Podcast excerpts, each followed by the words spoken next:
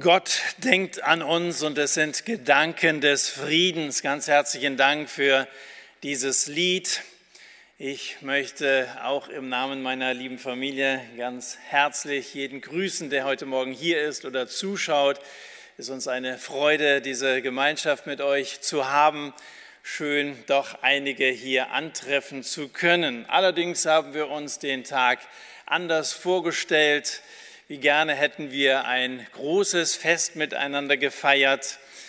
Ähm, ich hätte gerne die Hammerhütte voll besetzt gesehen und euch geht es vielleicht ähnlich. Es ist schön, wenn fünf Leute hier vorne stehen und singen, aber wenn 500 die Wände zum Beben bringen, dann ist das noch etwas ganz anderes, ein ganz anderes Gemeinschaftsgefühl und äh, natürlich auch etwas, was uns äh, zum Lob Gottes wirklich animieren soll, dass wir einander Mut machen. Nun ist es so, wie es ist und wir nehmen diese Gedanken Gottes, die er mit uns hat, an, wie sie sind, weil wir glauben, dass es gute Gedanken sind. Wir wären normalerweise heute von einem zum nächsten Fest übergegangen. Heute Nachmittag findet die Aussendungsfeier der Barmer Zeltmission statt bei der ich mitarbeiten darf. Ich bin da nicht angestellt, aber ich bin immer pro Jahr mit äh, einigen Zelteinsätzen im Plan dabei.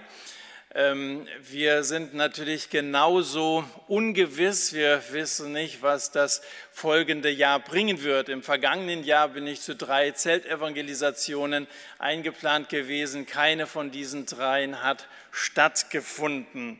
Das ist ein bisschen ernüchternd und auch jetzt äh, im Mai, Anfang Mai wird der erste Einsatz sein, wo ich gerne als Evangelist dienen würde.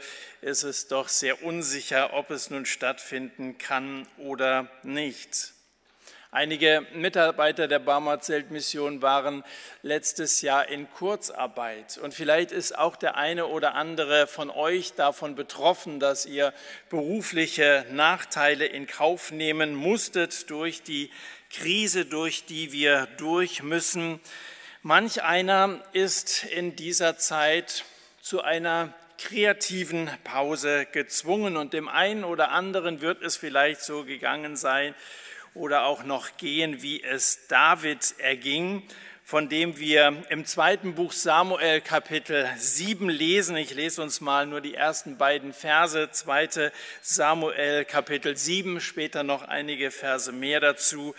Aber da heißt es einleitend zunächst einmal, es geschah, als der König in seinem Haus wohnte und der Herr ihm ringsumher Ruhe verschafft hatte vor allen seinen Feinden da, sagte der König, Punkt, Punkt, Punkt.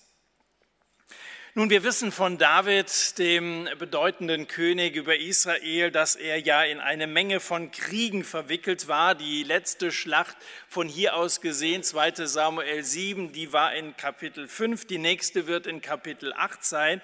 Aber das hier in Kapitel 7 ist so ein Zwischenspiel friedlich und ruhig, so wie die Bridge in einem Lied. Mehr die moderneren Lieder haben oft so eine Bridge in der Mitte, die verbindet ja das Thema einer Strophe mit dem der nächsten. So eine Pause in der Mitte eines Musikstücks, um dann zu einem eindrucksvollen Finale einzusetzen. Und so sehe ich David in dieser Phase und vielleicht auch uns während dieser Pandemie.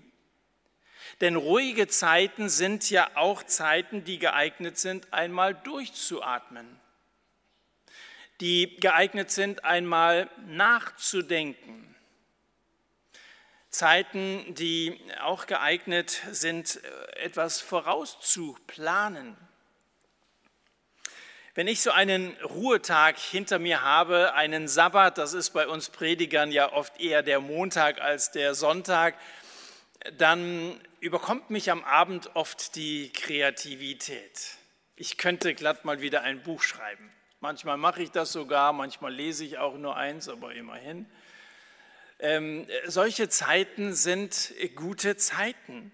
Diese Zwischenspiele des Lebens, in denen manche Träume geweckt werden und auch Ziele neu gesteckt werden. Und ich glaube, dass viele von uns in solchen Lebensphasen schon Segen erlebt haben. Viele auch vielleicht festgestellt haben, welche Berufung Gott für sie vorgesehen hat.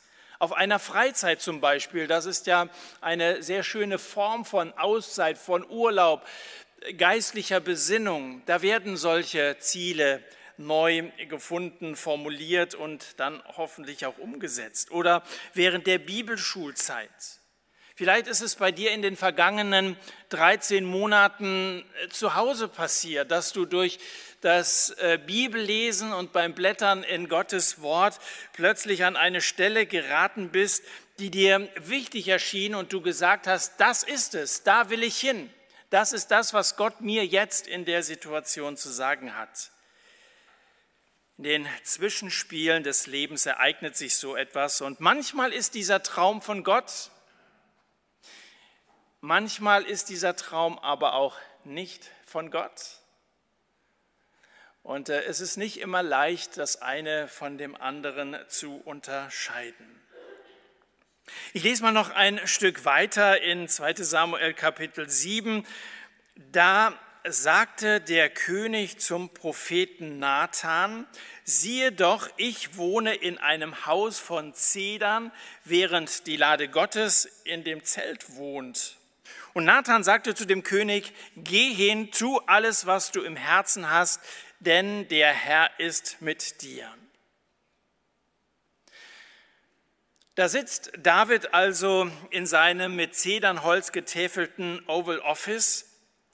Er denkt nach und er fängt an zu träumen. Und dann redet er mit einem Freund, einem prophetischen Ratgeber. Er redet mit Nathan über seine Träume. Es ist gut, wenn man Freunde hat, mit denen man seine Gedanken teilen kann. Vielleicht nicht immer, indem man sich mit ihm trifft, aber es gibt ja andere Wege, wie wir miteinander kommunizieren können. Es war der 20. September 2006, als ich einen Freund zum Essen eingeladen habe, Boris Paschke, der damals Jugendpastor der FEG in Dillenburg war. Wir haben zusammen an der FTH in Gießen studiert. Und ich erzählte ihm damals bei diesem Treffen von der Idee eines wöchentlichen Jugendgottesdienstes in Dillenburg. Und als Boris mir während dieses Gespräches zu verstehen gab, gefällt mir, war das die Geburtsstunde des Sonntagabendtreff, satt kurz genannt, in Dillenburg, einem Jugendgottesdienst, zu dem nach wie vor oder zumindest äh, außerhalb der Pandemie mehrere hundert Jugendliche Woche für Woche kommen, um das Wort Gottes zu hören. Viele sind zum Glauben gekommen ein großes Geschenk des Herrn. Und hier ist es jetzt Nathan, der sozusagen gefällt mir anklickt. Und da könnte man sagen, das ist doch ein guter Freund. Gute Freunde ermutigen einander. Tu alles, was du im Herzen hast, sagt er zu David. Nun, das hört man doch gerne. Nun, was genau hat denn David im Herzen? Ich würde sagen, er hat aufrichtige Liebe zum Herrn im Herzen. So kennen wir David. Das hat David auch motiviert, als er in Jerusalem die Bundeslade mit den Gesetztafeln von Vater Mose ähm, herholte. Es war ja das politische Zentrum geworden, diese Stadt Jerusalem, und jetzt sollte es auch nach Davids Wunsch die geistliche Hauptstadt werden. Aber es beunruhigt David, dass Gott sozusagen unten bei Sturm und Regen zeltet, während er als König oben im Turm seiner Residenz sitzt. Jetzt hatte Gott zwar nie in einem festen Haus gewohnt, David aber war entschlossen, äh, das zu ändern. Jetzt fragen wir uns, ist es primitiv, Gott ein Haus anzubieten, also eine Immobilie für einen Gott, der doch außerhalb der Schöpfung existiert, in der ewigen Herrlichkeit. Und dann denkt David an ein Haus aus Stein gebaut äh, in dieser Welt.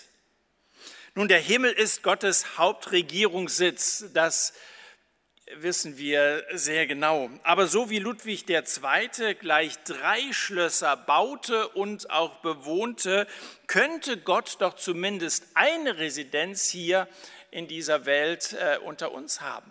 Das ist so der Gedanke Gottes, einen besonderen Ort, so wie die Hammerhütte, so wie, wie äh, andere Kirchen und Gemeinden, wo man zusammenkommt, um in der ganz engen Gemeinschaft mit Gott auf ihn zu hören, ihm zu begegnen. Eine Wohnung bei den Menschen. Ein guter Gedanke, den David da hat.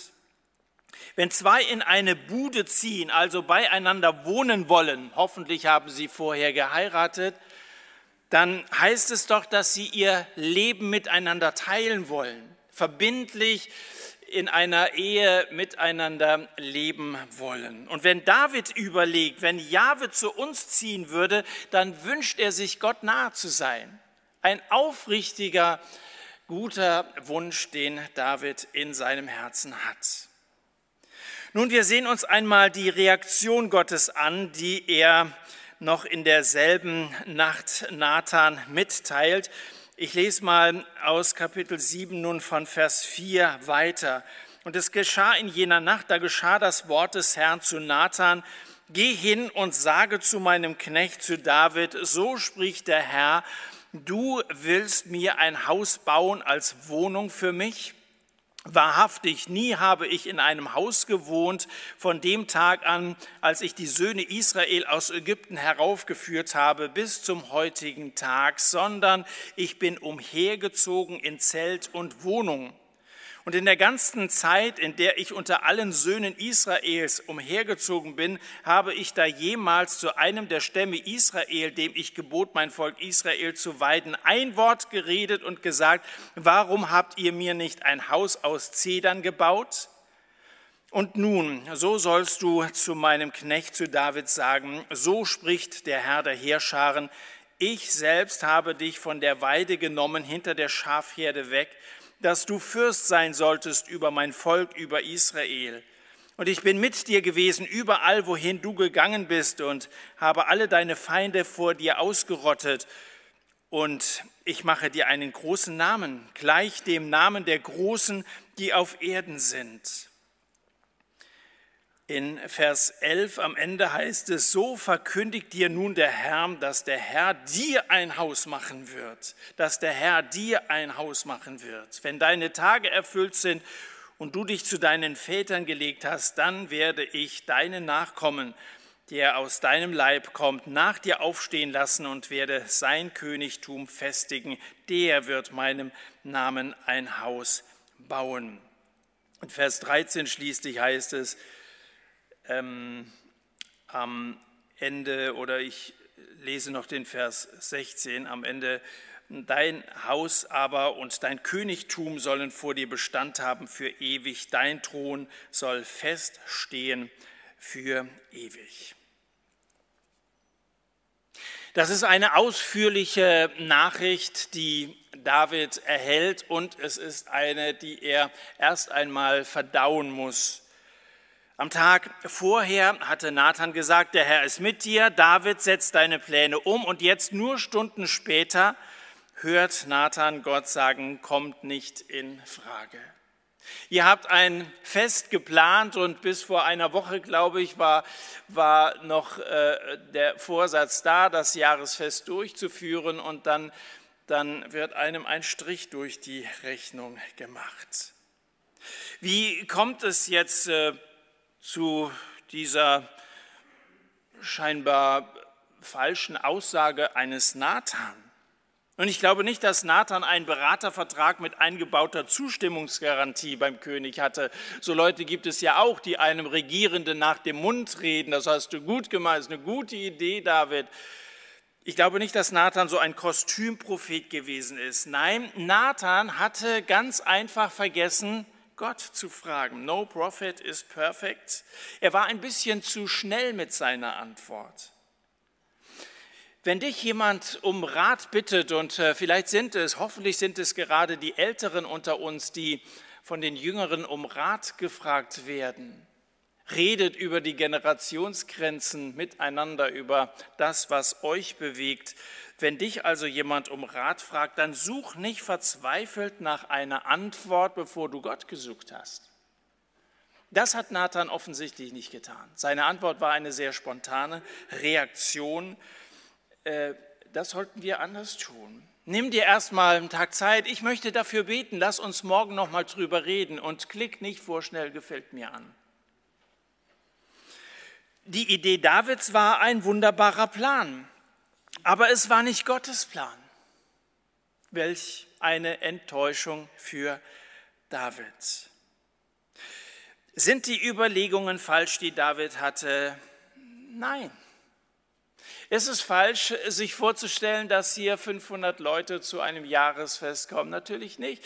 Ist die Vorstellung oder die Idee von vollbesetzten Missionszelten eine schlechte Vorstellung? Nein, kann man nicht sagen. Und in diesem Falle hier bestätigt Gott ja auch, dass die Idee gut ist und dass sie umgesetzt werden wird. Vers 12. Wenn du dich zu deinen Vätern gelegt hast, dann werde ich deine Nachkommen nach dir aufstehen lassen und werde sein Königtum festigen. Der wird meinem Namen ein Haus bauen. David, diese Idee wird umgesetzt. Der Tempel wird gebaut werden durch deinen Sohn. Nicht durch deine Anstrengungen, sondern durch die deines Sohnes wird der Traum Wirklichkeit werden. Wenn Gott Nein sagt, dann muss das nicht Ablehnung bedeuten. Wir fühlen uns vielleicht manchmal zurückgesetzt, nicht ernst genommen. Das muss nicht Ablehnung bedeuten. Meistens bedeutet es nicht Ablehnung, weil Gott uns liebt und weil er gute Gedanken, Gedanken des Friedens für uns hat, wie wir das eben im Lied gehört haben. Heiko Hagemann, mit dem ich äh, ganz gut befreundet bin, der den deutschen Zweig von Ethnos 360, äh, früher New Tribes Mission, leitet. Ich weiß von ihm, äh, da haben wir uns damals ausführlich darüber unterhalten, dass er in den 90er Jahren fest entschlossen war, nach Russland in die Mission zu gehen, hatte angefangen, die Sprache, eine noch relativ wenig erforschte Sprache in diesem großen äh, Land zu lernen, aber Gott hatte andere Pläne. Er ist nach wie vor in Deutschland und äh, unterstützt Mission in vielen Ländern von hier aus. Oder von Benedikt Peters, ich weiß nicht, ob der Name euch etwas sagt, ein Bibellehrer aus der Schweiz, weiß ich, dass er nach Pakistan wollte, aber Gott hatte andere Pläne. Von einem Apostel namens Paulus weiß ich, dass er nach Asien wollte, um dort das Evangelium zu verkündigen. Apostelgeschichte Kapitel 16. Aber Gott hatte andere Pläne. Er findet sich in Troas wieder und er sieht im wahrsten Sinne des Wortes kein Land mehr, bis eine Stimme zu ihm ergeht oder eine Vision im Traum ihm sagt, kommt herüber und helft uns. Und der Plan Gottes war der, dass sie erstmals nach Europa gehen sollten, um dort das Evangelium zu verkündigen. Von Christen im Siegerland weiß ich, dass sie heute das Jahresfest feiern wollte, wollten, aber Gott hatte andere Pläne. Denn meine Gedanken sind nicht eure Gedanken, hat uns Oliver vorhin aus Jesaja 55 vorgelesen. Der Vers 8, meine Gedanken sind nicht eure Gedanken. Und Gott fügt hinzu, dass seine Gedanken die besseren, meine Gedanken sind höher als eure, die besseren Gedanken sind. Wie reagiert David? Er hat also Gottes Nein vernommen. Reagiert er jetzt beleidigt oder gekränkt oder versucht das mit, komm Gott, mach schon, sei kein Spielverderber? Keineswegs. Vers 18 lesen wir, da ging der König hinein und setzte sich vor dem Herrn nieder. Wenn wir uns einmal zusammensetzen, dann nehmen wir uns füreinander Zeit. Dann kann man gut und ausführlich miteinander reden. Er setzte sich vor dem Herrn nieder. Das war nicht jetzt ein flüchtiges Gebet, na gut, Gott, dann wirst du andere Gedanken haben. Und dann gehe ich zur Tagesordnung über, sondern David sucht die Gemeinschaft mit seinem Herrn auch in dieser Situation. Ich lese mal die Verse 18 und 19. Da ging der König David hinein und setzte sich vor dem Herrn nieder und sagte, wer bin ich, Herr, und was ist mein Haus, dass du mich bis hierher gebracht hast? Habt ihr diesen Vers heute schon mal gelesen? Das ist die Losung von heute. Das ist der Anlass, warum ich äh, diesen Text für das Jahresfest oder jetzt hier für euch gewählt habe. Ein Vers, der für heute äh, ausgewählt oder gelost wurde, der äh, uns heute ansprechen soll. Der König David sagt, wer bin ich Herr? Was ist mein Haus, dass du mich bis hierher gebracht hast? Und dann geht es weiter in Vers 19, das war noch zu gering in deinen Augen, Herr Jahwe. Äh, du hast sogar über das Haus deines Knechtes auf ferne Zukunft hingeredet und dies als Weisung für Menschen. Herr Jahwe. Wer bin ich? fragt David. Von einem einfachen Bürger, dem jüngsten Sohn im Hause Isai, war er zum König gesalbt worden. Ein Bürgerking sozusagen. Welch eine Gnade! Welch eine Gnade! Und statt die Brocken hinzuwerfen, möchte ich dich auffordern, wirf doch mal einen Blick auf dein Leben wo Gott dich schon gesegnet, geführt, bestätigt, eingesetzt hat. Wer bin ich? Wer bin ich und was ist mein Haus, dass wir weitestgehend gesund sind, Wer bin ich, dass ich mein finanzielles Auskommen habe?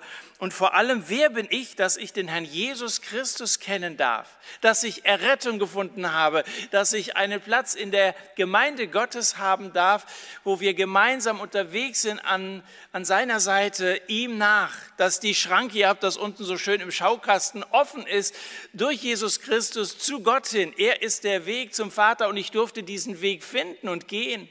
Wer bin ich? Unter den vielen jetzt allein in unserem Land äh, sind es ja nur ganz wenige, die wiedergeborene Christen sind, leider nur ganz wenige. Und wir dürfen dazugehören. Wer bin ich? Welch eine Gnade. Traum hin, Traum her, sagt David, ich bin ein gesegneter Mensch. Und er betet Gott trotz dieses frustrierenden Dämpfers an. Wofür dankst du? Nun, ich rede nicht nur von dem Dank, den wir unseren Kindern beibringen und der uns beigebracht worden ist. Ich weiß nicht, ob deine Mutter so war wie meine. Sobald wir so ein Stück Schokolade geschenkt bekommen haben, habe ich schon ihren Ellbogen gespürt, sagt Danke. Und dann macht man es halt, selbst wenn es zart bitter ist. Danke. Ja. Ich glaube, bis wir fünf Jahre alt waren, haben wir Wäschkinder schon hunderttausendmal Danke gesagt. Aber das ist so ein, ich würde sagen, so, so eine Grundschuldankbarkeit. Da, da sagst du halt Danke, weil man es von dir erwartet. Dank bleibt eine Formsache, wenn es nicht wirklich aus einem aufrichtigen und dankbaren Herzen kommt. Ich lege in einem normalen Jahr im Dienst für Gott jeden Monat so zwischen 1 und 2000 Kilometern auf bundesdeutschen Autobahnen zurück. Und was ich nicht vertragen kann, das sind Baustellen und rote Ampeln, könnte meine Frau fragen. Also ich glaube, wenn es im alten Ägypten schon Autos gegeben hätte, wäre ein Stau eins der zehn Plagen gewesen. Äh, also wenn ich mal die Fassung verliere, dann hinterm Steuer. Ich habe mal an einem Wochenende 22 Stunden in meinem Auto verbracht. Vereiste Fahrbahn und es war kein Durchkommen mehr da steigt der Blutdruck und die Segnungen Gottes fallen in so einer Situation ganz schnell hinten runter. Sollten wir nicht von David lernen und von heute mal so ein bisschen unsere Dankbarkeit weiterentwickeln? Man hat uns als jungen Christen beigebracht, sagt Danke. Das ist Grundschuldankbarkeit. Die Oberstufendankbarkeit orientiert sich an Paulus in 1. Thessalonicher 5, Vers 18, sagt in allem Dank. Denn dies ist der Wille Gottes in Christus Jesus für euch. In jeder Situation kannst du etwas finden, wofür du danken kannst. Immer. Wende doch einmal deinen Blick ab von diesen geplatzten Träumen und konzentriere dich auf das, wo Gott dich segnet. Das wird dich beflügeln. Robinson Crusoe, wer kennt ihn nicht, den Mann aus dem Roman, der Schiffbruch erlitten hat, hat 28 Jahre auf einer einsamen Insel verbringen müssen. Und seine Geschichte, eigentlich eine sehr fromm äh, ange, angehauchte Geschichte, dieser Roman, äh, zeigt, dass Dankbarkeit eine Entscheidung ist. Ich möchte mal einen Tagebucheintrag von Robinson lesen. Da heißt es, jetzt wo ich meine Niedergeschlagenheit durch logisches Denken langsam in den Griff bekomme, tröste ich mich so gut ich kann und stelle dem Schlechten Gutes gegenüber. Mich hat es auf eine schrecklich einsame Insel verschlagen, ohne Hoffnung auf Rettung. Aber ich lebe und ich bin nicht ertrunken, so wie alle meine Schiffskameraden. Ich habe nichts, womit ich mich gegen Menschen oder wilde Tiere schützen oder verteidigen könnte. Aber auf dieser Insel sehe ich keine wilden Tiere, so wie an der Küste Afrikas. Was, wenn ich dort Schiffbruch erlitten hätte? Ich habe keine Kleidung zum Anziehen. Aber das Klima hier ist so heiß, dass ich sie auch gar nicht anziehen könnte, auch wenn ich welche hätte. Und ich füge hinzu, ich stehe zwar im Stau, aber ich habe ihn nicht verursacht, weil ich keinen schlimmen Unfall hatte. Oder es ist richtig kalt draußen, aber äh, ich habe noch genügend Sprit im Tank und die Heizung funktioniert. Ich habe zwar Zeit verloren, aber ich habe auch Zeit gewonnen, die ich nutzen möchte, um zu danken und zu meinem Herrn zu beten. Sind zwar in den vergangenen 13 Monaten viele, viele Veranstaltungen ausgefallen, aber das Internet bietet andere Möglichkeiten und vielleicht haben wir Menschen erreicht, mit Sicherheit haben wir Menschen erreicht, die niemals in unsere Zelte oder Veranstaltungen in die Hammerhütte oder so gekommen wären, hätten das nie betreten, weil sie sich diese Blöße nicht geben wollten. Er hat es wohl nötig, aber von zu Hause haben viele gerade wo viele auch existenzielle Fragen stellen, die gute Botschaft von Jesus Christus gehört. Seine Gedanken sind höher als unsere Gedanken. Wir hätten uns das so nicht ausgesucht. Die Universitätsdankbarkeit, wir haben von der Grundschuldankbarkeit, von der Oberstufendankbarkeit gesprochen, die Universitätsdankbarkeit, die findet nicht nur in allem Schlechten etwas Gutes, kann man auch bei bleiben, aber man kann noch weitergehen. Ich glaube, dass diese Krone der Dankbarkeit sogar im Vertrauen auf Gott die schlechten Dinge an sich als Grund zum Danken sieht.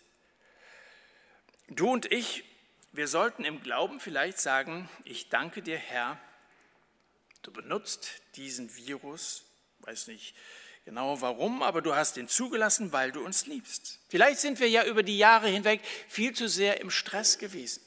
Vielleicht ist unser Dienst ja viel zu sehr Aktionismus gewesen. Vielleicht haben wir es nötig, dass wir einmal nachdenken über uns, über unser Christsein, über unseren Dienst, unsere Art zu arbeiten. Wenn wir jedenfalls dankbar und demütig vor Gott leben, dann wird uns diese dankbare, diese demütige Haltung in eine Freude führen, die wir nie für möglich gehalten hätten. Und dann stärkt diese Haltung auch ganz neu unser Zeugnis nach außen. Ich jedenfalls will von Davids Haltung lernen, die sich einfach nur entschieden hat, Gott zu ehren. Lass dich nicht wegen geplatzter Träume durch Corona oder sonst irgendetwas anderes deprimieren. Die besten Pläne und Ideen hat immer noch Gott. Nicht du mir, ich werde dir ein Haus bauen.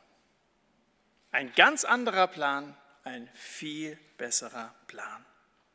Gott sagt, äh, wenn ich dir ein Haus mache, dann wird es ein Vaterhaus sein. Nicht nur so ein Tempel, der auch sehr schnell äh, zu so einem Gebäude werden kann, das, das, äh,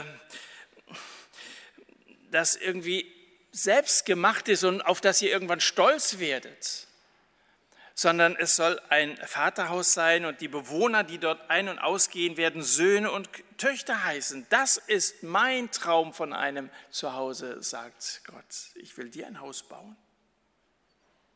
Dann wird David andächtig, bis hierher hast du mich gebracht und fügt hinzu, und das war noch zu wenig in deinen Augen, Herr Jahwe.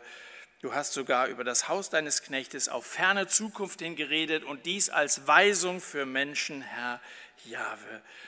Wer hat denn schließlich den Plan vollendet? Es war der Sohn Davids. Und wer ist der Sohn Davids? Vordergründig war das Salomo, der dann den Tempel gebaut hat, aber wenn hier die Rede auf ferne Zukunft hingeredet ist, was David sagt, dann ist der Sohn Davids Jesus Christus. Er ist der Sohn, der David verheißen war. Er ist es, der das Friedensreich errichten sollte. In ihm würde Gott in dieser Welt wohnen. Er wohnte unter uns. Und er ist in Form seiner Gemeinde auch hier geblieben als eine Wohnstätte in dieser Welt, in der Gemeinde, die nicht aus Steinen besteht, sondern aus lebendigen Steinen, aus dir und mir. Kommt ja nicht in erster Linie auf ein Gebäude an, kommt nicht in erster Linie auf Präsenzgottesdienste an, so wichtig uns das ist. Und ich will das nicht abwerten und ich hoffe sehr, dass wir uns bald wieder ganz normal begegnen können. Aber in erster Linie ist es doch ein geistliches Haus. Und es sind lebendige Steine, du und ich, und daran ändert sich nichts, auch wenn wir Abstand halten müssen zueinander. Mit Jesus zog Gott in diese Welt ein. Jesus, der in Bethlehem geboren wurde, genauso wie David. Und in Jesus erfüllen sich alle Hoffnungen, alle Träume, was uns betrifft und auch unsere Mitmenschen. Ja, Gott will nicht dauerhaft in Häusern aus Stein wohnen, sondern in der Gemeinde und letztendlich in deinem und meinem Herzen. Wie wir es in 1. Korinther 3, Vers 16 lesen, wisst ihr nicht, dass ihr Gottes Tempel seid und der Geist Gottes in euch wohnt. Das ist das Haus, das Gott macht für uns. Ich will dir ein Haus machen. Wenn Jesus Christus in unseren Herzen wohnt, welch ein Geschenk ist das? Welch ein Glück. Wir wollen nie wieder aufhören, ihm, unserem Gott, dafür zu danken. Und wir wollen gleich anfangen. Ich möchte euch einladen, aufzustehen. Wir wollen dem Herrn danken und zu ihm beten.